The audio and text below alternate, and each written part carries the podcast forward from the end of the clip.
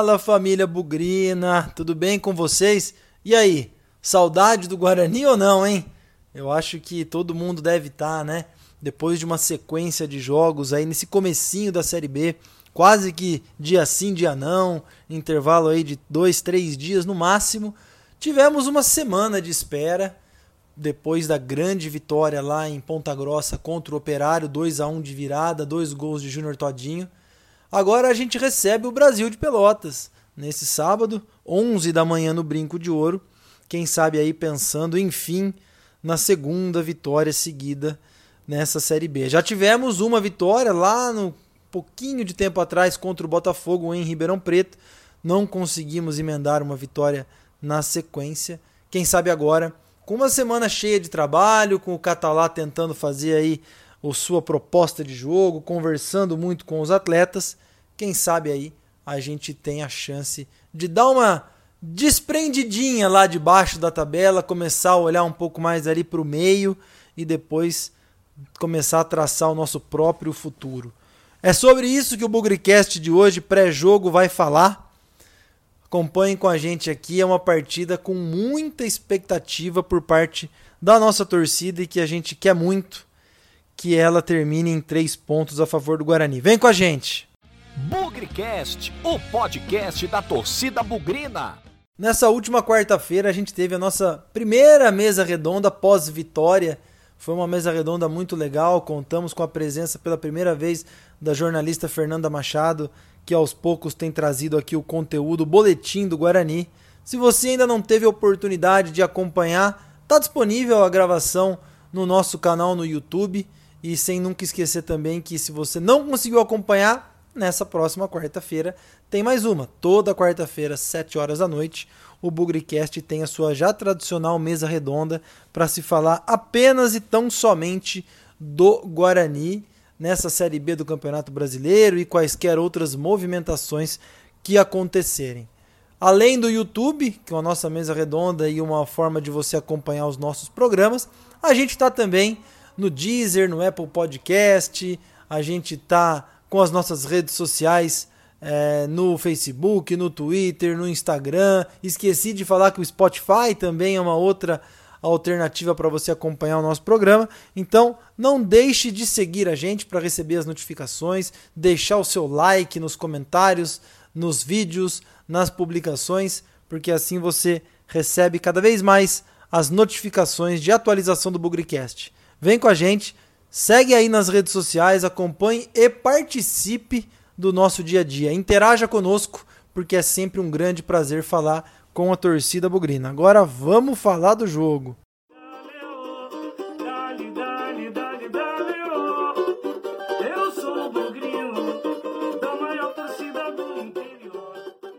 Nesse material pré-jogo, Guarani e Brasil de Pelotas, a gente começa com o boletim do Guarani toda uma semana de preparação aí em Campinas, desde a última vitória contra o Operário lá em Ponta Grossa. Ricardo Catalá aí podendo é, passar suas ideias, treinar um pouco mais o time, que talvez tenha sido uma das grandes dificuldades do Thiago Carpini.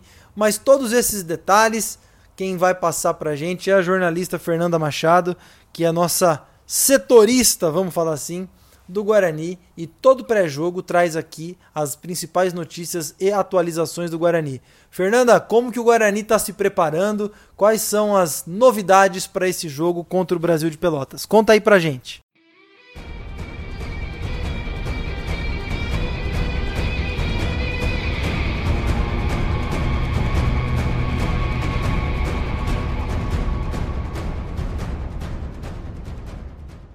Fala galera do Bugricast, eu sou a Fernanda Machado e vou trazer aí mais um boletim do nosso Guarani para vocês. Finalmente o Bugre venceu na última rodada, um resultado importante fora de casa contra o Operário, mas agora tem que fazer valer o mando de campo. O Bugre que ainda não venceu no Brinco de Ouro nesta Série B, agora tem diante do Brasil de Pelotas amanhã a grande chance de emplacar mais três pontos na competição a tendência é que o técnico Ricardo Catalá mantenha a base do time que venceu o Operário em Ponta Grossa, apenas com uma baixa na equipe. O meia Lucas Crispim não participou dos treinamentos da semana por um incômodo muscular na coxa. Para a vaga dele, o mais cotado é o Bruno Sávio, que tem entrado muito bem nos últimos jogos, tem sido aí o nosso 12º jogador. Inclusive foi o responsável pela assistência no segundo gol do Todinho no último jogo.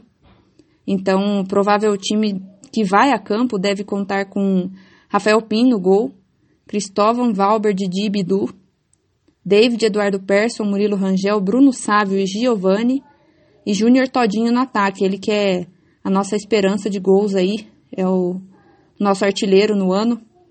Quem tem que ficar de olho aí para não levar o terceiro cartão amarelo é o volante David, que está pendurado. E outro destaque aí que eu quero trazer para vocês, vamos ver se teremos a lei do ex nesse jogo. Tanto o Persson como o Rangel já vestiram a camisa do Brasil de Pelotas. Então a expectativa é grande por uma vitória e eu estou muito confiante que teremos gol do Rangel amanhã. Ele é um jogador diferenciado que com certeza vai somar muito para a equipe, já somou né, no, no jogo passado. Então a expectativa é grande para que saia o primeiro gol dele com a camisa do Guarani. O Guarani que está na 14ª posição com 7 pontos, a apenas dois do Cruzeiro, que é o primeiro time na zona de rebaixamento. E em caso de vitória, o Bugre pode chegar em décimo lugar, dependendo, claro, dos resultados dos adversários. Eu sou a Fernanda Machado e essas foram as notícias do Bugre.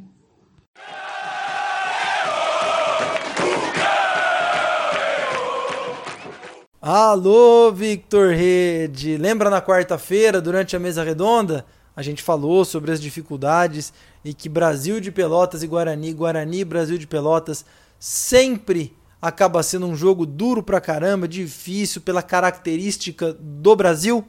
Então conta pra gente um pouquinho desse histórico de um adversário relativamente recente na nossa história e que a gente passou a enfrentar com alguma frequência nesses últimos pouco mais de 10 anos. Conta aí pra gente, Victor.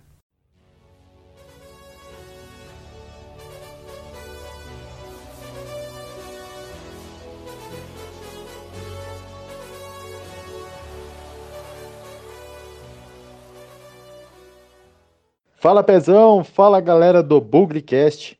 Aqui quem tá falando é o Victor Rede e tô sempre trazendo dados, curiosidades, estatísticas dos confrontos do Guarani nesse Campeonato Brasileiro Série B 2020.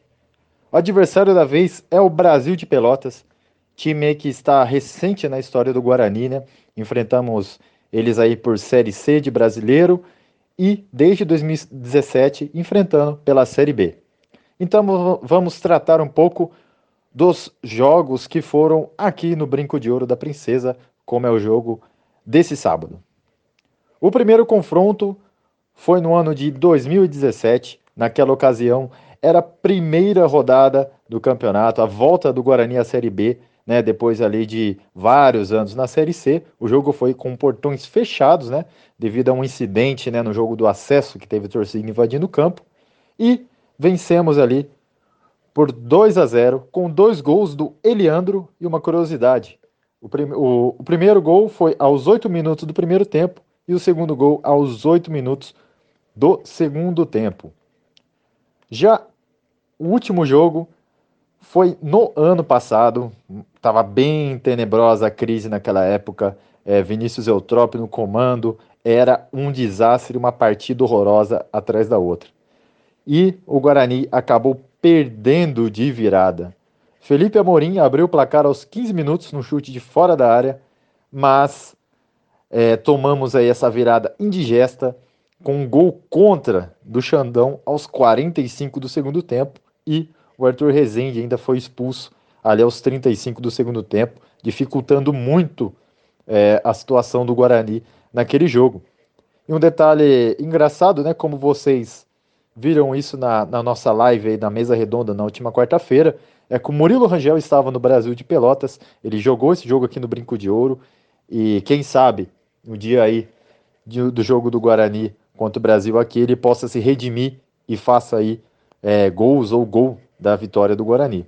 Mas eu quero destacar aqui um outro jogo da Série B, que foi no ano de 2018, um sábado à tarde no Brinco de Ouro, onde o Guarani venceu o Brasil de Pelotas por 2 a 1 e teve ali uma atuação grande do Rafael Longini, o meia que passou aqui nessa, somente na Série B 2018.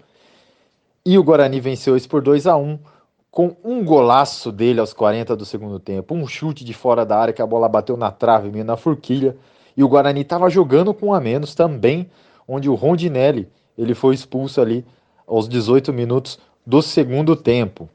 E ao longo da história, por Série B, o confronto é totalmente equilibrado. São seis jogos, com duas vitórias, dois empates e duas derrotas.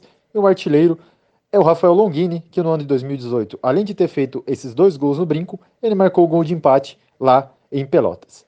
Eu espero que vocês tenham gostado. Um grande abraço e até a próxima.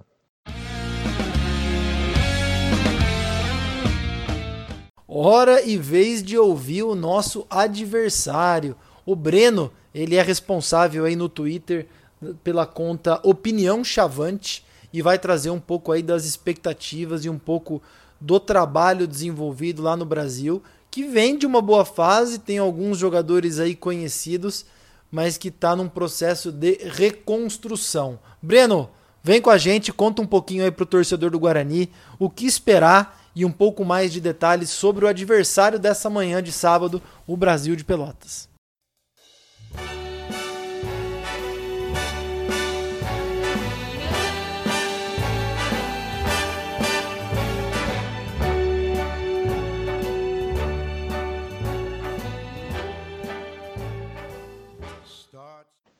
Time do Brasil, dá para dizer que é um time que está passando por um processo de transição.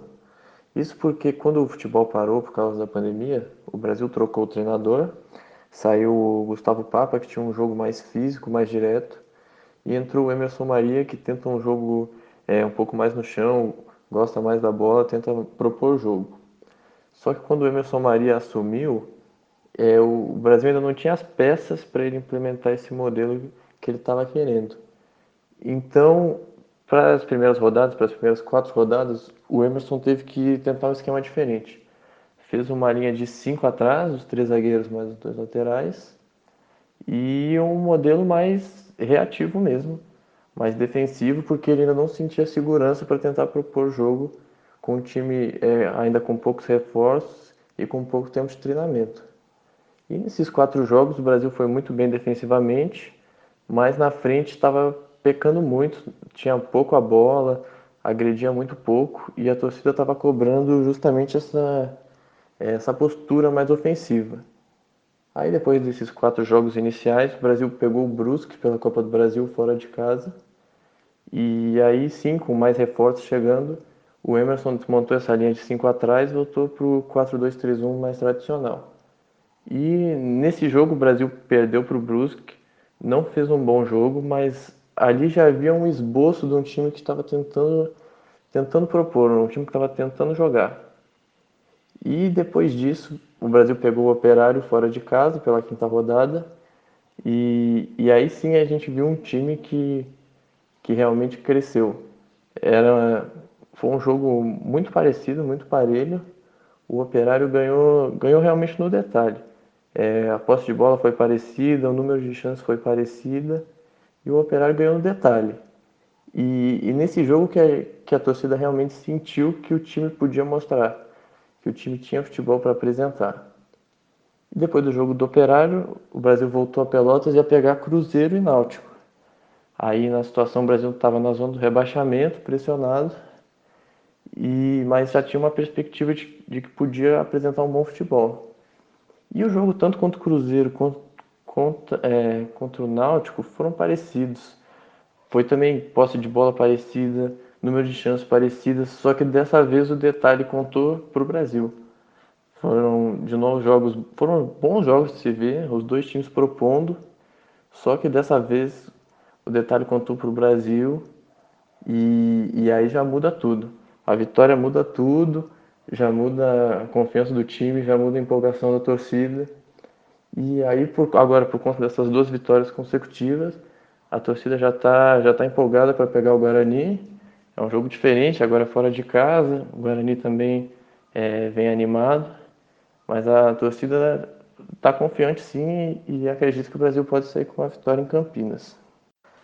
E para sábado, o Brasil não vai ter o Souza, volante. É, marcou gol contra o Náutico, foi o melhor em campo nessa partida.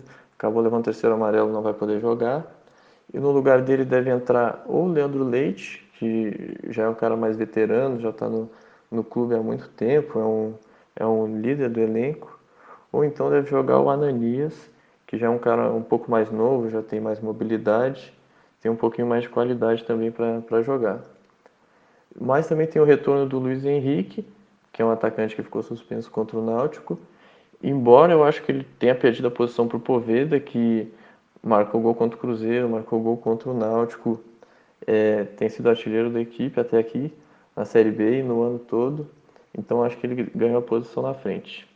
E no meio, o, o camisa 10, o GG, acabou sentindo e não jogou no último jogo. Se tiver condições, acho que volta normalmente ao time, mas se ainda tiver lesionado, deve jogar o Simeão de novo, que é um volante de origem. Então, resumindo, o Brasil vem num bom momento, vem de duas vitórias consecutivas, o time está confiante, a torcida está confiante, é, com certeza vai almejar uma, uma, vitória diante do Guarani, mas é um, não é um time pronto ainda, é um time que está em formação, ainda está se entrosando aos poucos e é um time que mudou a característica. Vocês vão poder ver no sábado que do meio para frente o Brasil é um time bem leve. É, tem uma gurizada nova que chegou, que, que agora está ganhando oportunidade. E então acho que a gente tem tudo para ver um bom jogo. É isso aí, valeu aí a todo o pessoal do Bugricast, um abraço a todos. Enquanto isso, na sala de justiça. Bom, pessoal, já ouvimos o boletim do Guarani, muito bem feito pela jornalista Fernanda Machado.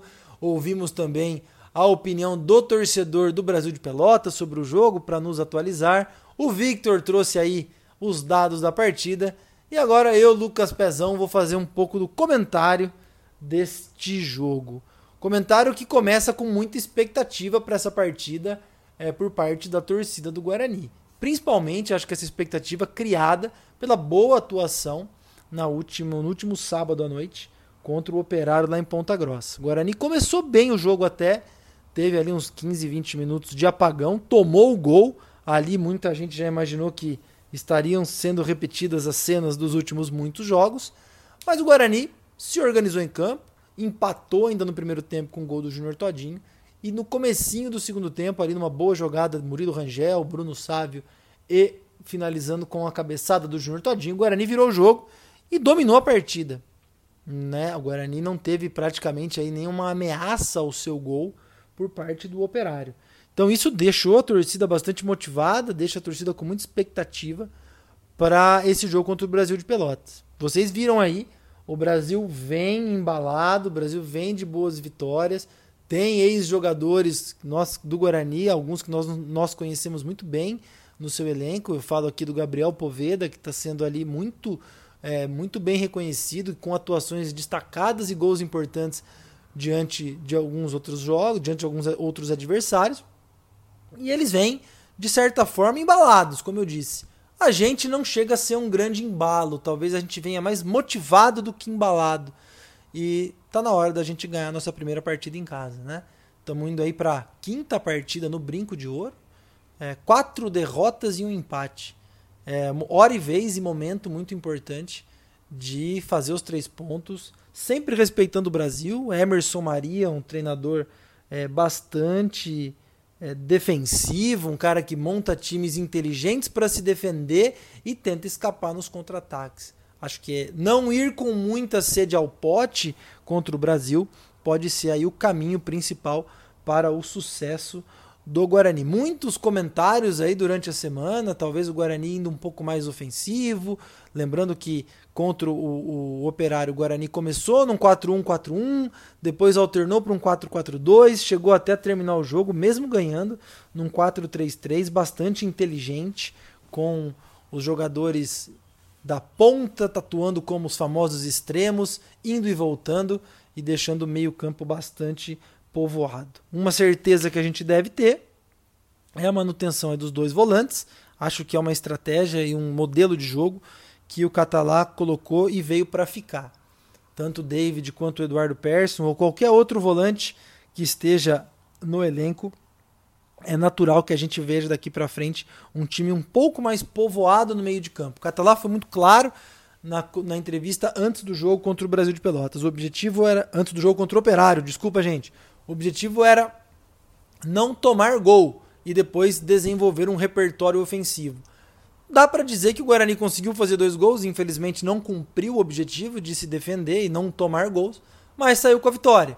Não acredito que essa uma semana de trabalho já tenha sido suficiente para construir esse tal repertório ofensivo, mas é de se esperar aí uma busca pelo ataque de forma inteligente, como foi de forma muito parecida lá em Ponta Grossa. Muitas expectativas também para ver mais uma atuação do Murilo Rangel, jogador aí que teve atuação destacadíssima lá em Ponta Grossa. Claro que o Todinho fez os dois gols, foi eleito inclusive aqui o bola cheia do Bugricast, mas o Murilo Rangel deu uma outra cara ali no meio de campo. Vamos torcer para que ele possa mostrar mais uma vez o seu bom futebol, seja aquele cara ali no meio com personalidade e responsabilidade para fazer a bola chegar no ataque e também defender-se do adversário.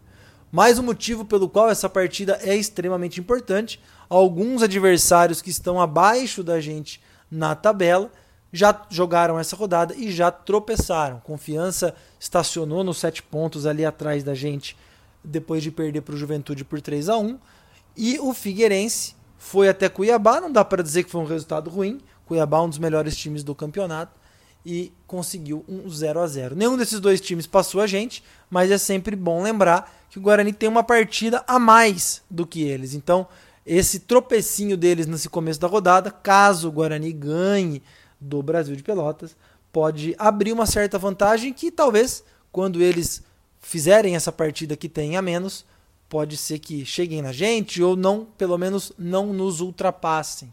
E aí a gente começa a olhar um pouco mais para o meio da tabela, ao invés de só olhar lá para baixo. Tudo isso é óbvio, vai depender de uma vitória, independente da boa atuação ou não. O Guarani precisa vencer o Brasil nesse sábado, 11 da manhã, no Brinco de Ouro. Muita expectativa sobre o trabalho do Ricardo Catalá, muita expectativa com a atuação de alguns jogadores, mas principalmente o objetivo é vencer. Por meio a zero, por 1 um a 0 é a mesma coisa que vencer por goleada. É muito importante somar os três pontos, começar a olhar ali, como eu disse, um pouquinho para o meio da tabela. É essa a nossa torcida. Infelizmente, mais uma vez, não poderemos estar presentes no Brinco de Ouro por conta das restrições aí do isolamento social e da pandemia, mas da onde, onde quer que a gente esteja, vamos torcer bastante, como fizemos nos últimos jogos, especialmente contra o Operário, e mandar aquela vibração positiva, aquela energia voltada para a vitória. Esse é o meu comentário. Acredito no Guarani, mas acredito num jogo duríssimo, num jogo competitivo, num jogo equilibrado, principalmente pela boa fase que o Brasil tem passado. É isso. Se Deus quiser, voltamos num pós-jogo feliz. Se Deus quiser, com três pontos aí a favor do Guarani. E se Deus quiser, reescrevendo uma história na Série B que começou muito ruim, mas ainda temos chance, temos 30 jogos pela frente para reescrever essa história e que o final, se Deus quiser, seja feliz, pelo menos longe da zona de rebaixamento e o quanto mais perto lá de cima, melhor. Chega de conjectura, vamos pensar no amanhã e o jogo é nesse sábado, 11 horas, contra o Brasil de Pelotas. Na vitória ou na derrota, hoje sempre Guarani. Avante, meu bugre, que nós vibramos por ti, na vitória ou na derrota, hoje sempre Guarani. É Guarani, é Guarani, é Guarani. Guarani.